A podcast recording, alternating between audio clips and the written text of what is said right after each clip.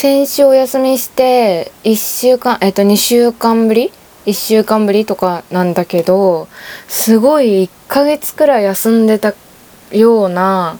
長さをね今すごい感じてるんだよね。でもね今週1週間ってすっごいあっという間だったような気もするの。なんでかっていうとさ先週私すごくテレビが大好きなんですけどテレビでですねあのしゃべくり7という番組がやってるんですよね。でその番組が、えっと、10時から9時に上がったの。それでその同じ曜日の月曜から夜更かしっていう番組が10時に昇格したんですよ2番組が。でその合同スペシャルみたいなのをやってたのを見てたのが先週の月曜日なのにもうね今日しゃべくり7がねやるの。これどういうことかわかる？1週間めちゃくちゃあっという間なんですよ。ねえ Welcome to our home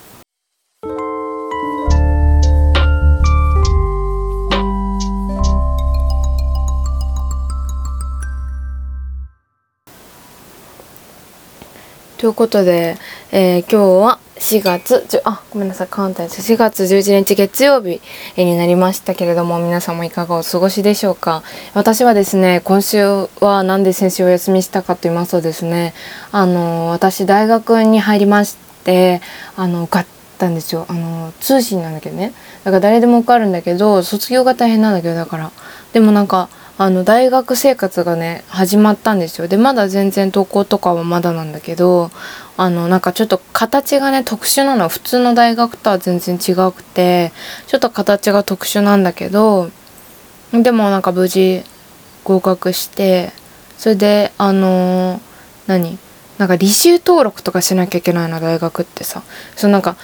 大学でしか聞かない言葉が山ほどありすぎてなんか何？えっ、とあとなんだっけ？シラバスとかなんか大学以外でさそんな使使わないんじゃないみたいな言葉ばっかりで本当にあの言葉の理解ができなくてじゃあまずなんか単位がどうやって取るんですかみたいなところで私自分で自分に質問をしないとあの問題解決ができないのね。なんか勉強する時もそうなんだけど例えば、えっと、ラジオ撮るってなったらあの撮る最初は何を話しますかって自分で紙に書くわけ。それで自分でこうなんか独り言みたいにバーって喋ってってそれでそのなんとなくその答えが見つかったなと思ったらそのさっき書いた自分の質問に対して答えの自分で紙の上で自分で自分の質問にそういうふうにめちゃくちゃ細かく書いていかないとなんか問題の理解ができないのね。だからあの例えば、えー、っとその履修の話で言ったら「単位って何何?」って書くわけ。で書いてそれいろいろ見んじゃん読むじゃん。で声出して読んでなんか単位っていうのはなんか卒業するために貯めないといけないなんかポイントみたいな感じらしいよ。なんか1、1なんか授業によっては出たら2単位もらえるやつとかもあれば、あのー、レポート書いて、そんでなんか試験受けたらやっと4単位もらえますよっていう単位もあるらしいよ。みたいな感じで自分で話しかけるの自分にね。それでそれを改めて簡潔にして言葉で書くの。だから本当に1日ずつとんでもない時間がかかるんですよね。まあそれというのは言い訳なんですがそれ結構なんかそう VG 履修登録ができてもうまだやること山ほどあってなんか漏れてたりしてあの「ああなた進級できませんよ。あの4月に何何度かの手続き忘れてましたよね」とか言われちゃったらなんかもう本当に元も子もないって感じなんですけど。あでもまあ、多分先週お休みした分ゆっくり、うん、手続きできたんじゃないかなと思うのでまあなんかうまくいってることを願いますっていう感じですね。えっと、それでさなんか今週さあ違う先週さあのあ違う先々週もうやめようもうなんか先週とか先々週とかもややこしいよね聞いてる方も。あのさアカデミー賞が今日ありますっていう明日かありますって話して終わったと思うの。でさアカデミー賞さ終わったじゃんで生中継見てたの。そしたらさみんな見たでしょあれさビル・スミスびっくりしたよねビンタしたのあれ。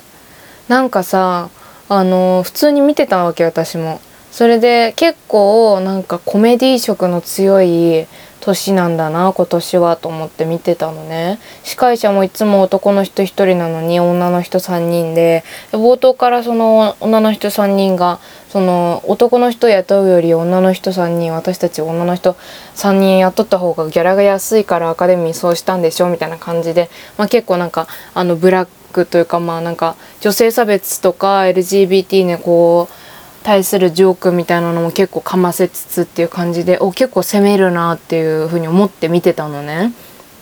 でさあのー、結構その主演女優賞助演女優賞か助演女優賞にノミネートされてる大女優の人とかをなんかどけてさちょっとあなたトイレ行っててみたいな。私その主演男優賞ノミネートされた人が隣にいたんだけどその人とちょっとおしゃべりした彼を捕まえたいからあなた奥さん役かもなんか知らないけどちょっとトイレ行っててって言ってで実際その人トイレ行かずにカメラの映らないとこで横に立ってたの。でもさ普通に考えてさホストがさ椅子に座ってさあのノミネートされてる招待されてるまあ招待してる側じゃん。そのあのホストは。だから招待してる側がさあの立たせるのっておかしいじゃん女優さんをなんかそういうとことか。なんかうんなんかうんと思ってたわけ。なんかあんまりちょっとなんか笑えないしなんか。まあでもアメリカの人とか海外の人のさジョークみたいなのって全然日本の人と笑いが違うじゃん。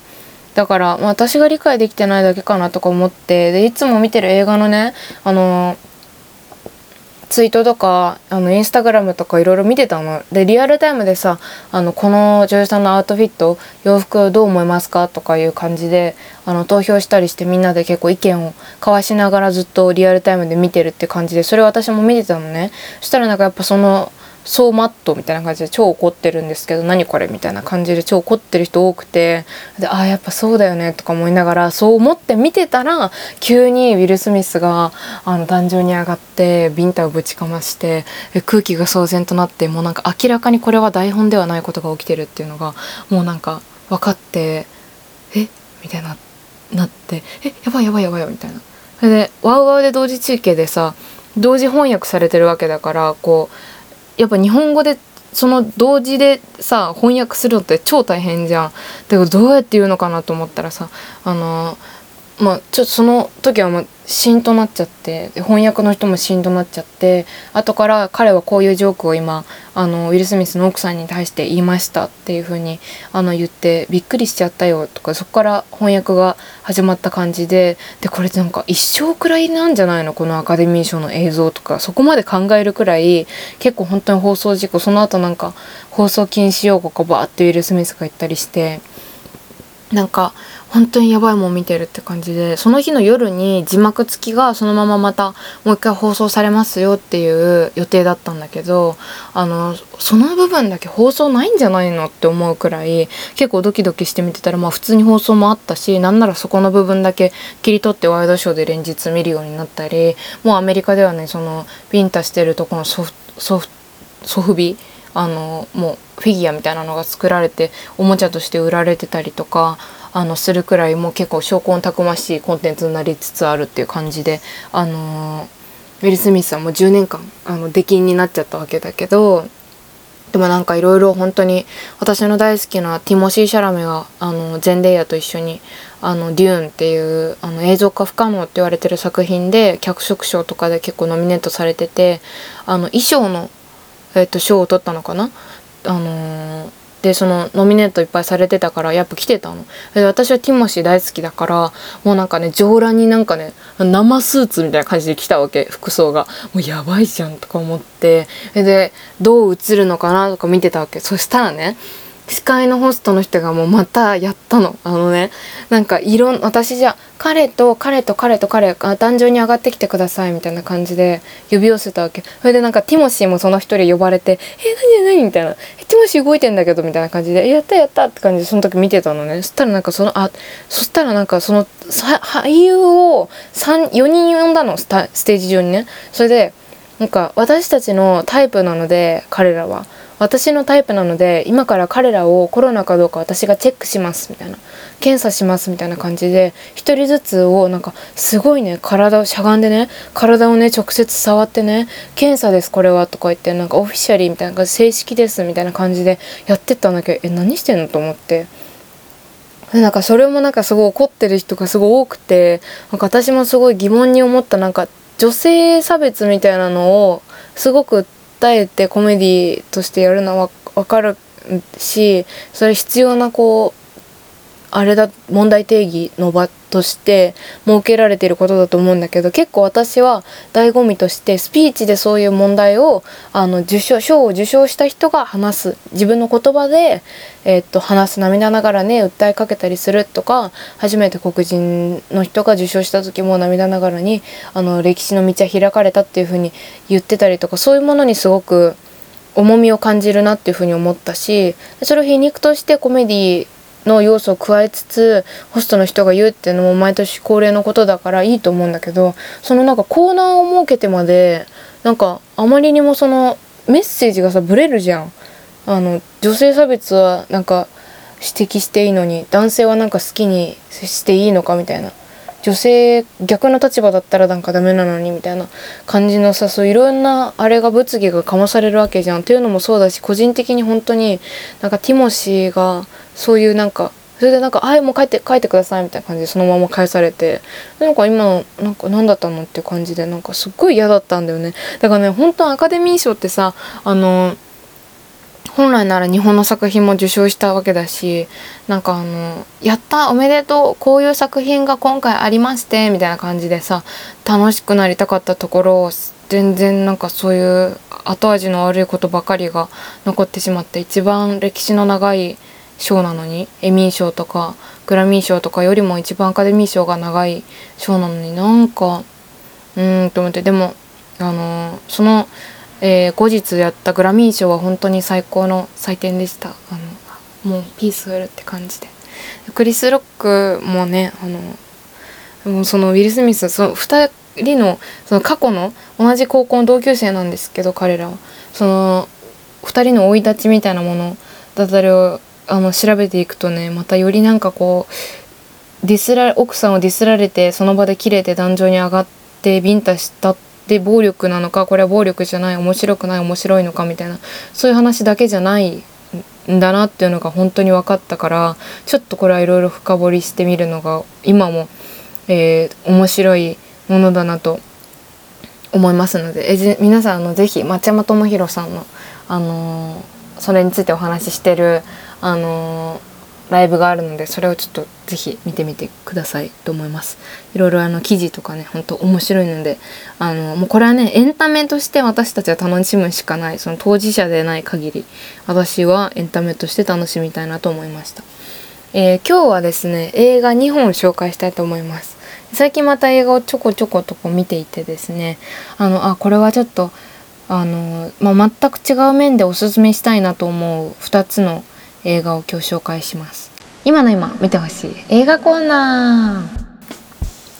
今日1本目紹介する映画は地獄の花園です。この映画はですね去年公開された日本の映画なんですけどあのバカリズム芸人さんのバカリズムが脚本を書いている作品で初めてのバカリズム長編映画作品という感じで、えー、コメディなんですけどあの私日本のコメディがすごく大好きで結構本当にツタヤで小さい時よく借りる時は絶対に日本のコメディコーナーを見て鴨川ホルモンとかが大好きでで何回もレンタルしては見てた感じでで近年あんまりこうガーって笑える感じのコメディがあんまりないのかなとか思ったらこうわわで地獄の花園がこうちょうどやってて見たらこう主演が長野めいちゃんででしがない OL の話なんですよ。でそのそこの会社っていうのがまあっていうか世の中その世の中っていうのがあのヤンキーがえ仕切る世の中なんですよね。どういうことかっていうとまず会社の中って例えばプレゼンをしてあの他の会社に自分の商品を売り込むとかそういうことで自分の会社がどんどんのし上がっていったり自分が部長になったりなんかどんどん社長になったりそういうなんかこう昇格みたいなのがあると思うんだけどそれが全てプレゼンとかそういう形式的な形ではなくて喧嘩自分の腕っぷしのみで決まるっていう世界で生きているえ普通の OL になりたい女の子の話なんですよね。で長野めいちゃんは普通の OL もちろんいるんですよ普通の OL もね。普通のあの社員もいるんだけどその腕っぷしで上がっていっているヤンキーのこう普通に仕事するんだけどあの昇格戦っていう形で他の会社の人が乗り込んで組が乗り込んできて喧嘩でバチバチにやり合った上に勝った会社がその会社をこう吸収できたりするっていうそういうあの腕がものを言う世界の話なんですけどでなんか広瀬アリスちゃんとか、えー、河合里奈ちゃん七尾ちゃんとか、えー、森三中の大島さんだったり円健さんだったり小池栄子さんファーストサマーウイカちゃんいろんな人が出てて全員がこうヤクザ。ヤクザっていうかまあヤンキーって感じで。OL ヤンキーでも本当に面白くて。でバカリズムのライブとかがすごい好きでよく個人的に見るんですけどあの本当その世界観が2時間丸ごと1本のコントとして見れてるっていうくらいの満足感とスピード感と充実感。一緒か。満足感と充実感って。だからそれくらい本当にあの、脚本家にスポットを当てて映画を見るっていうのも面白い見方なんだなっていうふうに思った作品の一つでもあるし単純にめちゃくちゃゲラゲラ笑える作品ででこの普通の OL にとして暮らしていきたい長野めいちゃんは、え、のどうなっていくのかっていうところと新しく入ってきた OL の広瀬アリスちゃんが、え、どういう立ち回りをしていくのかっていうところと単純に OL× ヤンキーっていうこう異色のあの部分が普通の世界としてまかり通っているのは本当にこの作品を見ないと何とも言えないくらいそのくらい違和感が全くないあの面白い本当にコメディとして芸人さんがなんか最近よくあるじゃん浅草キッドとかもさ劇団一人がメガホン撮ってたりとか芸人さんがこう作品を作る志尊二郎さんとかもそうだけどなんかよくあるけど本当にコメディアンとしてなんかこう一本のコントみたいな感じでコメディとして映画を作った感じがしてめちゃくちゃ面白かったですね。ばかりの長いコントを見れてる感じで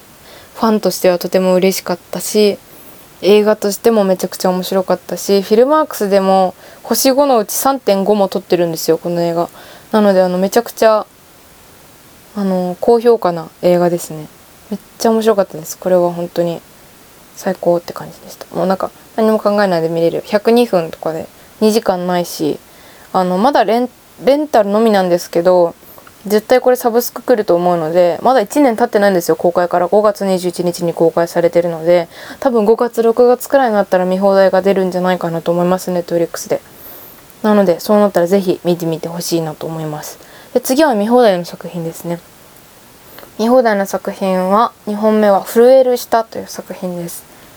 えっと相変わらずあのホラー映画が好きで何にも考えないで見れるのでこう見始める時はこうなん手が勝手にホラー映画をこう見ているという感じで。で後々後悔したりするっていうことがよく私の中であるんですけどこのなんかねディズ映画っていうあのツイッターのアカウントがあるんだけどあのー、映画のおすすめとかをあの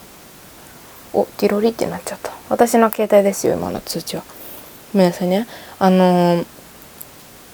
おすすめしてくれるアカウントがあってそこでなんかフォロワー10万人とかに聞いたホラー映画トップ10みたいなのがあったのそれでなんか5位とか6位結構上位にランクインしてたんですよこの「震える下」っていう作品が。それでえどなんかジャケット見てもらえばわかるんだけど下に団地の画像があってで上に空があってでそこの下4分の1くらいが区切られててで上に家族が食卓を囲んでるところが写されてる。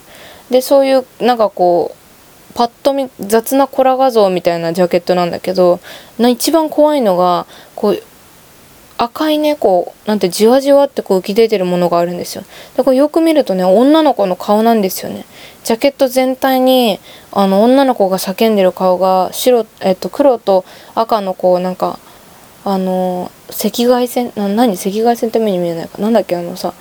体温を測るやつみたいな感じでこう叫んでる顔がね出てるっていうその家族と食卓笑顔で囲んでる家族と叫んでる女の子がこうありえないくらい全然違うテイストでどんな映画なんだっていう感じでもう明らかに怖いだろうと思って全然ね見ようとしてなかったの私は。なんか怖さのジャンルが違うというかまずお化け出てこない超常現象出てこないえっと、人殺しとかそういうスプラッター映画ではないということをまず言っときます。これどんな映画かというと病気の映画なんですよね。そのこの病はいかに恐ろしいものなのかっていうのを、え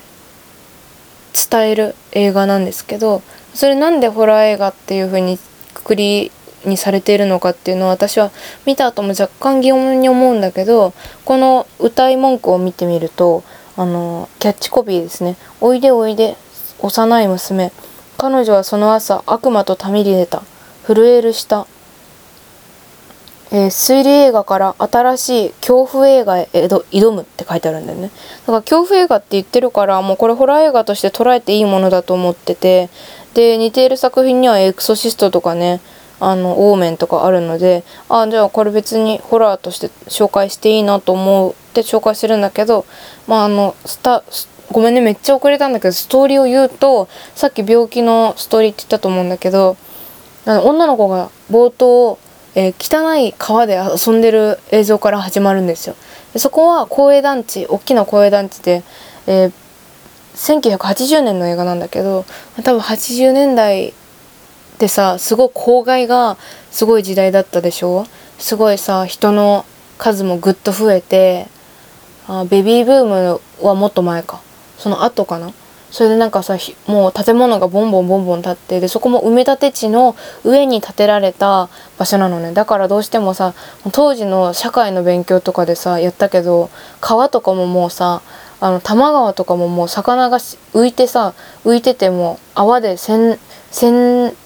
何洗濯のもう泡でモコモコになってるみたいな。もう本当に水なんか飲めたもんじゃないみたいな感じの世の中っていうのは知ってたのね。だからもう明らかに汚い埋め立て地の川で遊んでる子供っていうのがもうああああこっから始まるんだなっていうのは分かるわけよ。でその女の子がねあの遊んでる途中に指を切っちゃうんですよ。でそれ血がねもうあの本当に小さい傷。あのダーって血が出るとかじゃなくて本当プツってね切って。本当にあのは採血よりも少ない血がねプツって出るんですよ。そその血からその血もあの女の子泣くわけでもなくそのまま5歳くらいかなあの子は。遊び続けるのね。その傷を気にせず川で遊び続ける。するとその次の日から口が開かなくなっていくんだよね。で口が開かなくなっていって歩き方がおかしくなっていく。その日そのお家のお父さんが少し厳しくて「おいちょっとふざけてないでその普通に歩けるだろう普通に喋れるだろう」って言うんだけどその子はなかなか反抗せずそのままなんかその変な行動がねずっと続いていくわけ。それでお母さんはおかしいと思って病院に通わせるんだけどどうしてもかかりつけの病院では「あ何ともないと思いますね」とか「ちょっとこれはストレスだと思うのでお父さん厳しくしすぎなんじゃないですか?」とか結構いろんなところたらい回しにされるの。でもある日の夜にその女の子が飛び上がるようにして麻痺するわけ。それで「うー」って言ってその叫び声が本当にトラウマになるのだからここが一番ホラー要素だと思うのねその麻痺になって「うー」って言って本当この「うー」っていうのちっちゃい子の叫びび声とか鳴き声ってすごく心にギュッとくるものがあるじゃん。それをずっと2時間見させられる感じなんだけどなんかそのでその子はね口をずっと閉じてたって言うと言ったと思うんだけど開けられないの。開けられなかったのそもそも。そのあのー、原因っていうのが破傷風っていう病気にその子はかかってたのね。でそのその子はあのその日の夜麻痺になった時にうーってなって自分の舌をね噛んであの、食いしばって緩められなくなるわけ歯を。であのお父さんお母さんも「どうしたどうした!」って言って口を開かせようとして一生懸命血が出てるからね口からで口に手を入れてね自分の指噛まれながらも病院に連れて行くわけよなんかそれで大きな病院に連れてってあの結構いろんなとこたらい回しされた後だけど連日病院に連れてってで一番大きい病院には行かれた時にあの教授の人が「あこれはちょっとあの大変な病気になったかもしれないっていうふうにお父さんに伝えるわけ。でその子の入院生活が始まる。でこれ結構ここまで話す内容が冒頭15分くらいの話なんですよ。で私も結構本当にその辛い描写が続いて女の子がちっちゃい子が苦しそうにしてたりとか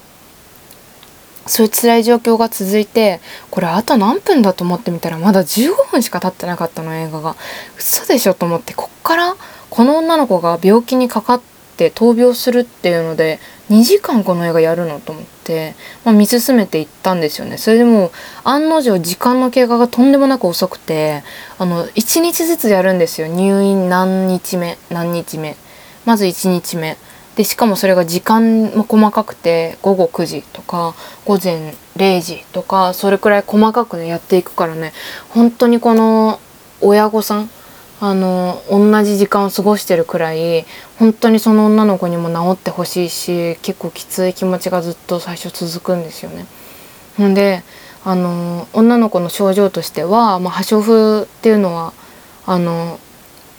まあ、途中でも出てくるんだけど説明がそのまあ辛いから多分見ないっていう人もおすすめしてるんだけど私は見てほしいっちゃ見てほしいんだけどちょっとあまりにもきついから私が説明すると破傷風っていうのはあのそと今もあるけどさ日本脳炎っていうさ脳のあの病気あるでしょ。それが当時子供の死因の1位だったのね。それ2位が破傷風っていう病気だったの。その2位の破傷風っていう病気が、あの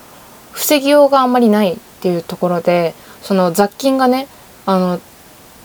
手とかその傷口から入って今まで酸素がないところで、あの生活していた微生物があの傷口から入ってでその生物が体の中でどんどんその毒素を出していって体を毒で蝕んでいくっていう病気なの。で徐々に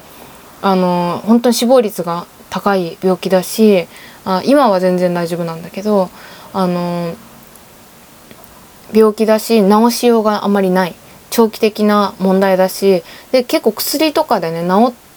ていくっていうパターンもあるんだけど一番怖いシーンっていうのがその麻痺が定期的に来るんだけどその麻痺で痙攣して飛び上がった時に脊髄が折れて死ぬ死んじゃうっていう確率が一番高いのね。だからあの、持って10日って言われてるの。それくらい結構子供にとっては短期的な話ででもしこれ大人が感染したらどうなるかっていうとあの大人は子供よりもあの酸素のあの酸素の濃度がなんか高いからあの大丈夫って言われてるんだけどまあでもうつる可能性もあるし十分かかったら短い間でその同じようにあの口が開けられなくなったりとか、えー、麻痺が体に残ったりっていうこともありえるのね。でそのお父さんがぼあの最初の痙攣した時にあの娘にね指を噛まれるんですよ。その口開けようとした時に口に手を突っ込んだ時にその噛まれる。その時に血が出てお父さんはその自分の治療も同時進行でやっていくんだけどどんどん娘が調子が悪くなっていくとともに自分も破傷風にかかったんじゃないかっていう不安と毎日病院にいなきゃいけないつきっきりで娘を見ていなきゃいけないっていうそのストレスみたいなのが相まってどんどんうつ状態になっていくのね。その精神的な部分もすっごいきついわけ。お母さんももうどんどんやつれていってもう私も破傷風になったんじゃないかって言って娘を心配したい気持ちもあるんだけどなかなか会えなくなっていってしまうので娘に顔向きできない。こんなに心配して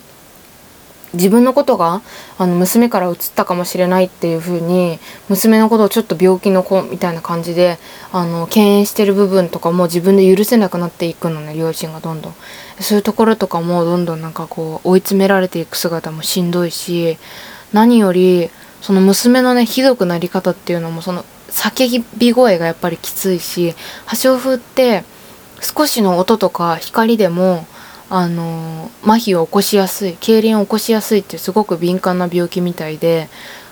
入院して速攻を窓も全部黒い布で塞がれて部屋中真っ暗にされるのね。だからもう映画のほとんどが真っ暗なの。隣に小児科だから病棟があってみんな大部屋でね暮らしてるからちっちゃい子たちが病気の子たちがね。だから本当に基本的にみんなギャーギャーギャーギャーうるさいの。だからその音によってその食器一つ落としたのでもその音に敏感だから音が一個起きたらそのどんどんその何痙攣を起こしちゃうわけ娘が。それにすごく敏感になっていくしその暗い雰囲気もね物理的に暗いじゃん。で静かじゃん。暗いと静かとストレスと女の子の叫び声っていうもうこの完璧うつ映画4点セットっていうかもう揃ってて本当にしんどいんですよね。でしんどい時間が2時間続くし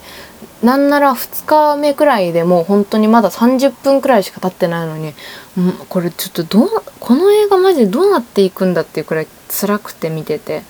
ででもやっぱり当時としては本当に映画館で見たらトラウマで本当に泣き出してしまうレベルで怖いと思うし川でなんか絶対遊べないし傷口があったらすぐ塞ぐしっていうくらい本当に敏感になる。それそういう意味での恐怖映画の新しい形だったんだろうなっていうふうにすごく思うしよくさ傷口にさなんか舐めてたりとかさ傷口で血出たままとか絆創膏しないで遊んでたりするとさ親にさ「ばい菌入るよ」とかさ泥をついたままさ顔触ってたりしたらさ「ばい菌入るからやめなさい触るんじゃないよ」とかさ言われるじゃん。それなんか敏感な部分ってあると思うんだけどあのよく考えてみたらなんかそういう部分昔からの教訓みたいなことって本当にあるんだと思うし実際そういうことで亡くなってる子供ってたくさんいるだろうし本当に実在するものでなければここまでリアルなものは作れないんだろうなっていうふうに思って、まあ、あえて終わり方は言わないんですけど確かめてほしいので。まあでもすごい、まあ、そんなこと言いながら私さ言っちゃうんだよこれ以上喋ったら。でももう30分経ったから喋り始めて。だからもう強制的にねもう終わります。もう終わらないと私これ映画の終わり言っちゃう。ちょっとみんな見ないよっていう人はあの聞くのやめてくださいとか言い出しちゃうからちょっと本当にやめるんだけどそれくらいちょっと本当にトラウマレベルの映画だったんだけど本当に結構見るべきものではあったなっていうふうに思ったので是非紹介させてほしい映画でした。このね2本笑えるとえちょっとおののくみたいなこう結構両極端な映画2本だったんですけどこの震える下はね見放題結構いっぱいあって UNEXT とアマプラで見れます。アマプラが結構ずっと長くやってて FOD と Hulu と TSUTAYA プレミアムでえ見放題があってネットフリックスではないんだけど是非見てほしいですね。あと、え、渡瀬さんがあの非常にかっこいいです。あのもうお亡くなりになられた俳優さん渡瀬恒彦さん、えー、非常にねかっこいいです。私は多分ねこうおしんのちょっと後くらいだったと思う。渡瀬さんってさ私ずっとおしん連続テレビ小説のおしん見てたんですけど結構重要な役で本当なんかああなんか男前だなと思って見てたんだけどその渡瀬さんがお父さん役でなんかねえー、物語抜きにして言うと渡瀬さんが本当に昭和の男って感じであのかっこいいのであのー、ぜひ見てみてほしいですね。あなんかこの渡瀬さんが亡くなった後にこの作品に出会えたっていうことも結構個人的にはあ結構いいものをピックできたなと思って嬉しかったですね。なのでぜひこの「震える下と」あと、えー「地獄の花園」えー、どちらも見てみてほしいなと思います。それではえー、っともうないかな。話すことは大丈夫だよね。もう30分経ったからね。あまだ話したいことある。まだ話したいことあるけど来週またお話します。ちょっとメルカリで面白いもの買ったの。まあ来週届くと思うからまたその時聞いてください、えー、それではお相手は工藤和子でした。バイバーイ。